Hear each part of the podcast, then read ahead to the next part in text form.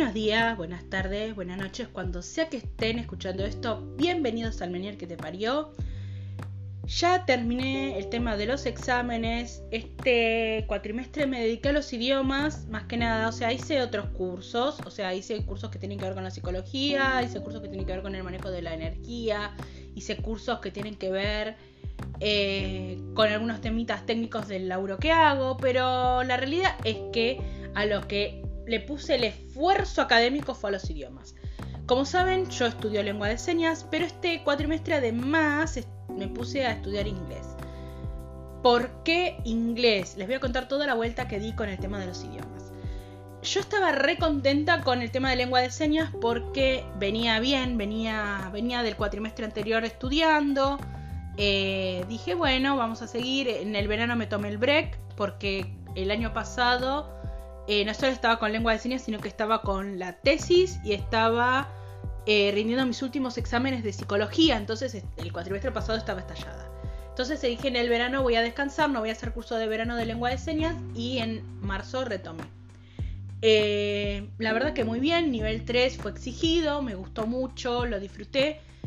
Pero era como que solo la lengua de señas me, me quedaba como a poco. O sea, si bien es, le dedico tiempo, practico todos los días, estudio y toda la bola, lo que a mí me pasó es que yo sentía que, a pesar de que también estaba trabajando, el tema de la virtualidad me daba bastante tiempo para hacer algo más.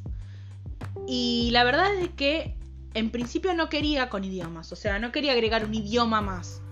Pero agarré y, digamos, chequé mis, mis, mis alternativas por un lado decía, bueno, a ver, puedo hacer el curso de intervención asistida con animales, que era un pendiente, que lo quería empezar el año pasado, pero no pude.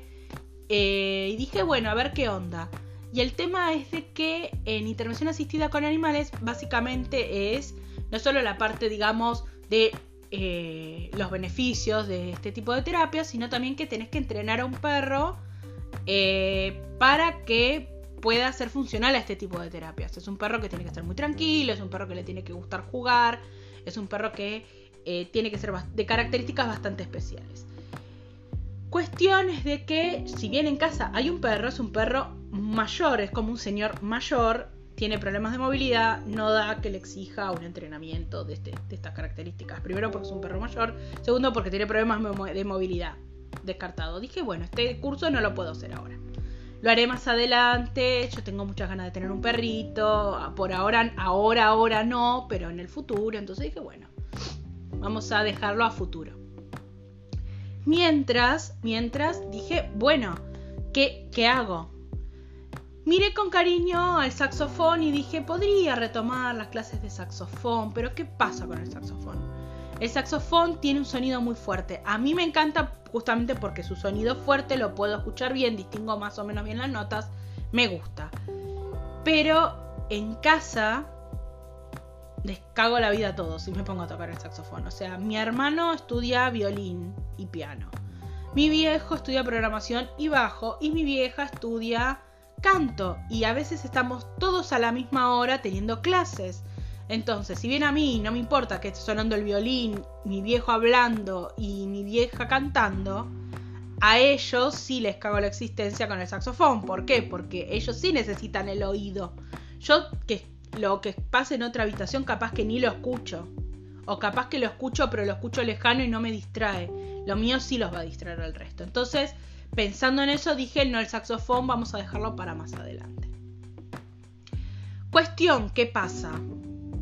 Eh, ¿Qué pasa? Dije, bueno, vamos a ver el tema de los... algún curso, quería hacer un taller de escritura. Dije, bueno, que taller de escritura me gusta, es algo que me estimula la imaginación y no me va a, consumir demasiado tiempo de estudios para lengua de señas. Así que dije, bueno, dale, vamos con la escritura. Y había encontrado un taller de escritura bastante piola. Pero me encontré que primero eh, no había gente de mi edad prácticamente, eran muy pocos de mi edad, eran mucha gente mayor. Eh, muchos se encimaban para hablar, querían hablar todos al mismo tiempo, porque estaban desesperados por hablar, parece. Eh, no entendían mucho lo que pasaba a veces en las clases. el profesor estaba hablando y se le ponía a hablar una señora encima y yo no entendía lo que decía el profesor. Yo le decía que por favor no le hablen encima al profesor porque yo me perdía. Y obviamente las no sé por qué esta señora en particular no creía que yo tuviera un problema de audición porque era joven. Entonces fue como no me voy a aguantar esto y dejé el taller. Dije, así fue debut y despedida con el taller. O sea, tuve tres clases y tuve que dejar. Porque no... Era insoportable, era insoportable eh, el no poder seguir una clase. Eh, encima era por Zoom, no tenía subtítulos. Eh, el captioner captaba más a la señora hablándole encima al profesor que al profesor. Entonces era, era muy complicado. Dije, la pasó mal, la verdad no. Entonces dije, bueno, voy a ver con el tema de los idiomas. Y empecé a dar vuelta con el tema de los idiomas. Entonces estaba entre aprender un idioma que no hubiera aprendido nunca o retomar algunos de los que sí había empezado a aprender. Aparte de la lengua de señas. La lengua de señas ya estaba fijo. Eh, porque ese, ese conocimiento no lo, no lo pienso cortar. Va a seguir. Cuestiones que agarro y le digo a mi vieja, che, me gustaría aprender algún idioma o retomar alguno. Y mi vieja me dice, y, pero vos ya estás con lengua de señas. Veo como que a ella le preocupó que se me pudieran mezclar los tantos. Yo dije, no, porque la verdad que la lengua de señas es viso gestual y lo otro es escrito, oral. Es diferente, bueno. Cuestiones que me puse a chusmear la oferta de varias instituciones. Al final elegí una institución que fue en la que estudié una de mis carreras, elegí una institución universitaria. Pero eh, había varias instituciones de idiomas que, que son serias y que, digamos, ofrecían cursos interesantes. Cuestiones de que estuve coqueteando con varios idiomas. O sea, empecé diciendo, bueno, a ver, algún idioma que no lo tenga tan tan encima. Entonces dije, ay, bueno, como mi prima está en Italia, bueno, voy a ver si arranco italiano, podría estar bueno, sí, sí, la voy a visitar, no estoy tan perdida. Pero fue como, ay, no, arrancar un idioma de cero. Mm, y más con la virtualidad. Después también coqueteé, dije el francés, pero yo el francés lo intenté ya una vez y no, no entendía nada del francés, no, no lo discriminaba bien. Dije, no, Francés no, porque no lo discrimino, no lo entiendo, hablan para adentro, no me sirve. Eh, descarté el francés. Después dije, uh, de la rama de mis abuelos, mi abuelo paterno siempre quiso que yo aprendiera alemán. Y la verdad que el alemán también es un idioma muy cerrado, de pronunciación muy cerrada, y para mí es difícil de escuchar. O sea, difícil de distinguir palabra por palabra o distinguir una palabra de otra, si son parecidas. Entonces dije, mm, no, mejor no, mejor alemán no. Entonces dije, vamos a agarrar entonces los idiomas que sí ya estudié un tiempo por lo menos. Y tenía por un lado el inglés, que era el que más había estudiado, a pesar que fue el idioma que odié por más tiempo. Porque toda la primaria y toda la secundaria detesté el inglés. Y yo le echo la culpa a las profesoras. Les voy a decir por qué. Voy a hacer un paréntesis acá de por qué odié inglés tanto tiempo. Las profesoras de primaria y de secundaria que tuve de inglés me hicieron odiar el idioma. ¿Por qué? Porque no te lo explicaban bien, porque todo era como aprender de memoria, porque las profesoras adecuaban la pronunciación a sus alumnos favoritos. O sea, eso era lo que más odiaba y me pasaba en secundaria. Resulta que en secundaria tenía una compañera que iba inglés a particular, digamos, ¿no? Y inglés particular. Entonces la profesora la tenía como la genio, la bilingüe. Y si ella pronunciaba mal algo, la profesora, en lugar de corregirla, nos decía que era así como había que pronunciarlo. Entonces vos tenías dos pronunciaciones para una misma palabra. Era una cosa increíble.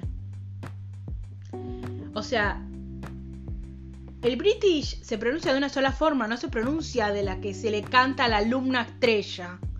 Bueno, eso pasaba en la secundaria. Entonces yo odiaba el idioma porque yo decía, no sé cómo se pronuncia. Porque un día se va a pronunciar de una forma y otro día se va a pronunciar de otra, de acuerdo al capricho de la alumna estrella, no del idioma. El idioma es uno solo. La alumna estrella, si lo pronuncia mal, hay que decirle, no, se pronuncia de esta forma. Pero no, había que seguir el capricho de la alumna estrella. Entonces, haciendo todo este descargo ahora, digo, la verdad, odié el idioma por una pelotudez, pero odiaba el idioma por eso, porque era, no puedo aprender bien este idioma porque no sé cuál es la pronunciación correcta. Y eso también influye en que yo hablo para la mierda el inglés. Yo lo hablo para la mierda, más allá de que lo escucho mal y por ahí entiendo mal las cosas y por eso lo pronuncio mal. Puede ser. Pero aparte, era porque nunca había aprendido bien ciertas pronunciaciones, porque eran cruzadas entre lo que decía la profesora y lo que decía la alumnita esta. Entonces, era, era desesperante para mí. Era desesperante. Entonces yo le temé bronca al inglés. Y recién lo empecé a estudiar con ganas a partir de, de que terminé la secundaria que fue medio como por presión, un poco por presión y otro poco porque, bueno, quisiera aprenderlo bien. Y mi otra opción, volviendo al tema de la, elección de los idiomas, mi primera opción era inglés, mi segunda opción era japonés. Pero eh, japonés es un idioma difícil de practicar. El inglés uno lo puede practicar un poco más acá en Argentina. Pero el japonés, a menos que estés metido en la comunidad de japoneses, de Nikkei o de lo que sea, em, sí, porque los Nikkei son los hijos de japoneses que nacieron en el extranjero. Creo que sí. Bueno, si alguien lo sabe me lo puede aclarar mejor, pero creo que los Nikkei era como le decían a los hijos de japoneses que nacieron en el extranjero. Cuestión era que... Em, yo cuando estudiaba japonés iba con mi mejor amigo y practicábamos juntos.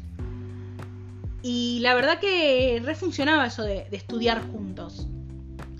Porque a veces uno lo que no tiene fuerte uno lo sabe el otro y viceversa y nos quedábamos toda la noche estudiando japonés y estaba todo bien. Estudiarlo sola para mí no, no, no, no me hace mucha gracia, sola, digamos. Estar sola en un grupo nuevo no me hace gracia. Entonces dije, bueno, no, no lo voy a hacer así. Cuestión es que dije, bueno, en el futuro si retomo con, mi mejor amigo y decimos, bueno, vamos a aprender japonés de nuevo, sí, dale que va. Pero si no, no. No, no tengo ganas de empezar con un grupo de cero y tener que conocer gente. Y porque es un idioma que voy a necesitar practicarlo con alguien en algún momento para fijarlo y no, no voy a poder. No me va a costar mucho tomar ese nivel de confianza con alguien. Entonces dije, eh, no. Así que finalmente me terminé anotando en inglés, hice un curso de un curso, hice un examen de nivelación, eh, primero de la parte escrita, después de lo oral, y me pusieron en nivel 4, que es un nivel que está bien, es casi intermedio. Y la verdad que mm, fue una cursada bastante amena, porque no éramos muchos, éramos cinco nada más. Y estaba bueno porque había mucho trabajo de la parte oral y la parte escrita también, pero eh, eran tres horas de cursada que le dábamos palo y palo al idioma y la verdad que se fijó todo muy fácil así, porque era todo el, todas tres horas viendo el tema y después la tarea que también era, no era tanta, pero era lo suficiente como para seguir incorporando los temas. Así que la verdad que estoy muy conforme con el inglés que, estuve haciendo este, este cuatrimestre. El cuatrimestre que viene, eh, si bien voy a seguir haciendo algunos cursos para practicar lengua de señas eh, con la formación oficial que estoy haciendo de lengua de señas. Formación oficial es una forma de decirlo, ¿no? Eh, con la formación, digamos, que estoy haciendo ahora en este instituto donde estoy ahora, em, esa la voy a seguir cuando sea presencial, porque la parte, la virtualidad para los idiomas no me, no me termina de convencer. O sea, si bien me va bien en los exámenes y todo, em, no me gusta, no me gusta, prefiero lo presencial. Prefiero el contacto más directo porque el captioner no es tan genial en español. O sea, cuando hacen alguna explicación en español, por ahí se pierde alguna palabra. Eh, y lo mismo pasa si. Si vos además. Eh, alguien hace alguna pregunta y por ahí esa pregunta vos la perdés porque el captioner no la agarró. Y por ahí vos tratás de escuchar. me estoy quedando. Eh, con la garganta seca. Y por ahí otro alumno hace una pregunta y vos te la perdés porque eh, alguien habló encima o ladró un perro y alguien tenía el micrófono abierto. Ese tipo de cosas que dificultan que vos las cosas que se digan en español durante la cursada, porque el resto se hace todo en lengua de señas, se pierda. Eh, a mí me dificulta la cursada. O sea, si bien yo después me fijo en los libros, me fijo o miro lo que dicen el, el intérprete para la profesora, que está enseñando lo que dice la otra persona, yo por ahí estoy leyendo el captioner y viendo todo el mismo tiempo. Si algo se pierde, siempre algo se pierde. Entonces, eh, si tienen problemas auditivos, la virtualidad no es tan amigable. Así que, eh, si tienen paciencia y pueden esperar a la presencialidad, se los recomiendo. Esperen a la presencialidad. Si son como yo, que soy culo inquieto y que necesitan seguir haciendo algo, busquen algo que por ahí les ayude como alternativa si no pueden escucharlo lo que es por audio, porque hay veces que todo muy lindo, pero las cosas no se entienden.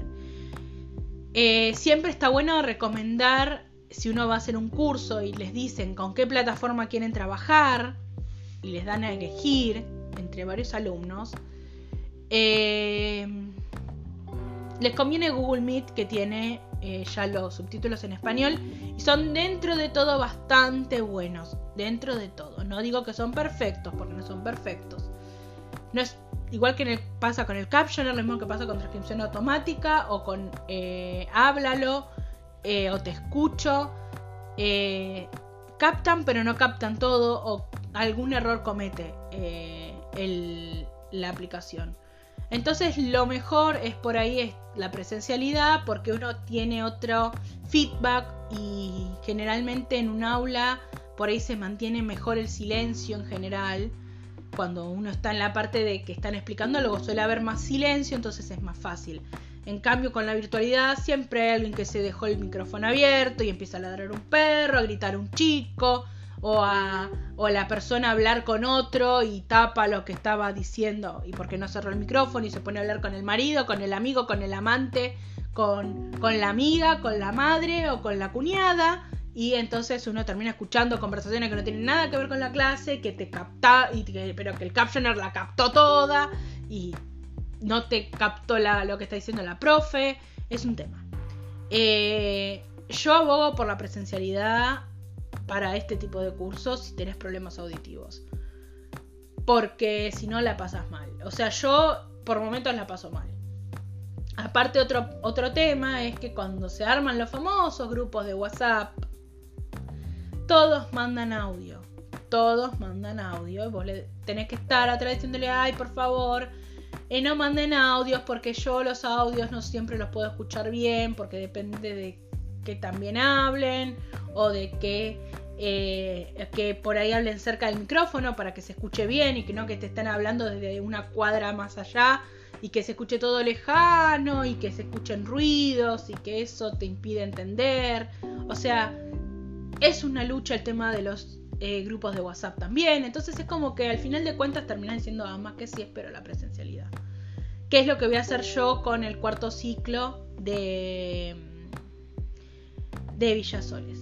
Eh, que me encanta la institución, no iba a decir el nombre de la institución, pero ahora ya se me escapó.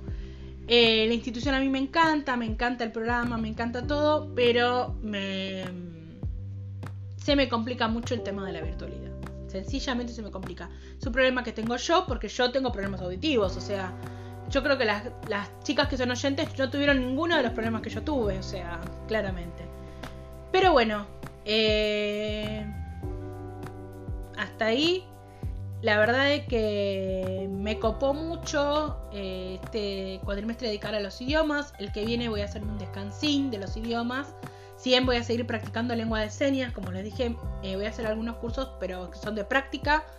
Eh, pero para mantener las manos en movimiento, o sea, no para aprender nada nuevo, ni para que me califiquen, ni para que... No, para mantener la práctica y no perderla. Porque la realidad es que no siempre estoy, eh, digamos, primero y principal no estoy tan inmersa en la comunidad sorda. Primero y principal. Segundo, eh, la realidad es que si no estoy en casa, no, no lo practico. Eh, y necesito a veces tener, si no voy a estar tanto tiempo en casa o si eh, estoy sola o si, bueno, siempre está el, el por ahí no lo, uno no lo practica tanto, no lo usa tanto, entonces digo, bueno, necesito que sea tener un momento en la semana en el que use la lengua de señas para tenerlo aceitado, tener las manos aceitadas, por decirlo de alguna forma. Así que bueno, eh, básicamente eso, veremos qué pasa el cuatrimestre que viene, ahora estoy preparando eh, algunas cosas. la semana que viene espero poderles hacer un nuevo, un nuevo capítulo. Eh, no. No tengo más nada para decirles ahora, solo de contarles que, bueno, que con los exámenes me fue bien. Si a ustedes les fue bien en los exámenes, me alegro. Si están por rendir éxito, si les fue mal, no se preocupen. En la próxima prueba, eh, no siempre te va bien en los exámenes. Si alguna vez te va mal, lo vuelves a rendir. No pasa nada, no es el fin del mundo. Se van a poder levantar, así que arriba que se puede. Con esto los dejo, espero que lo hayan disfrutado. En el próximo capítulo les prometo que va a ser más entretenido porque volví a hablar de todo académico, les prometo que va a ser más entretenido. O por lo menos un tema que no tenga tanto que ver con el tema del estudio. Así que bueno, eh, los dejo con eso, espero que lo disfruten, pasen lo lindo, los que tienen vacaciones de invierno, disfrútenlas. Va a estar frío esta semana, pero parece que hay sol. Sí, hay sol, está despejado, así que Pásenlo lindo, disfrútenlo, sean felices, no jodan al resto. Lo que le digo siempre, bla bla bla bla bla. Besitos, los quiero, nos vemos en la próxima.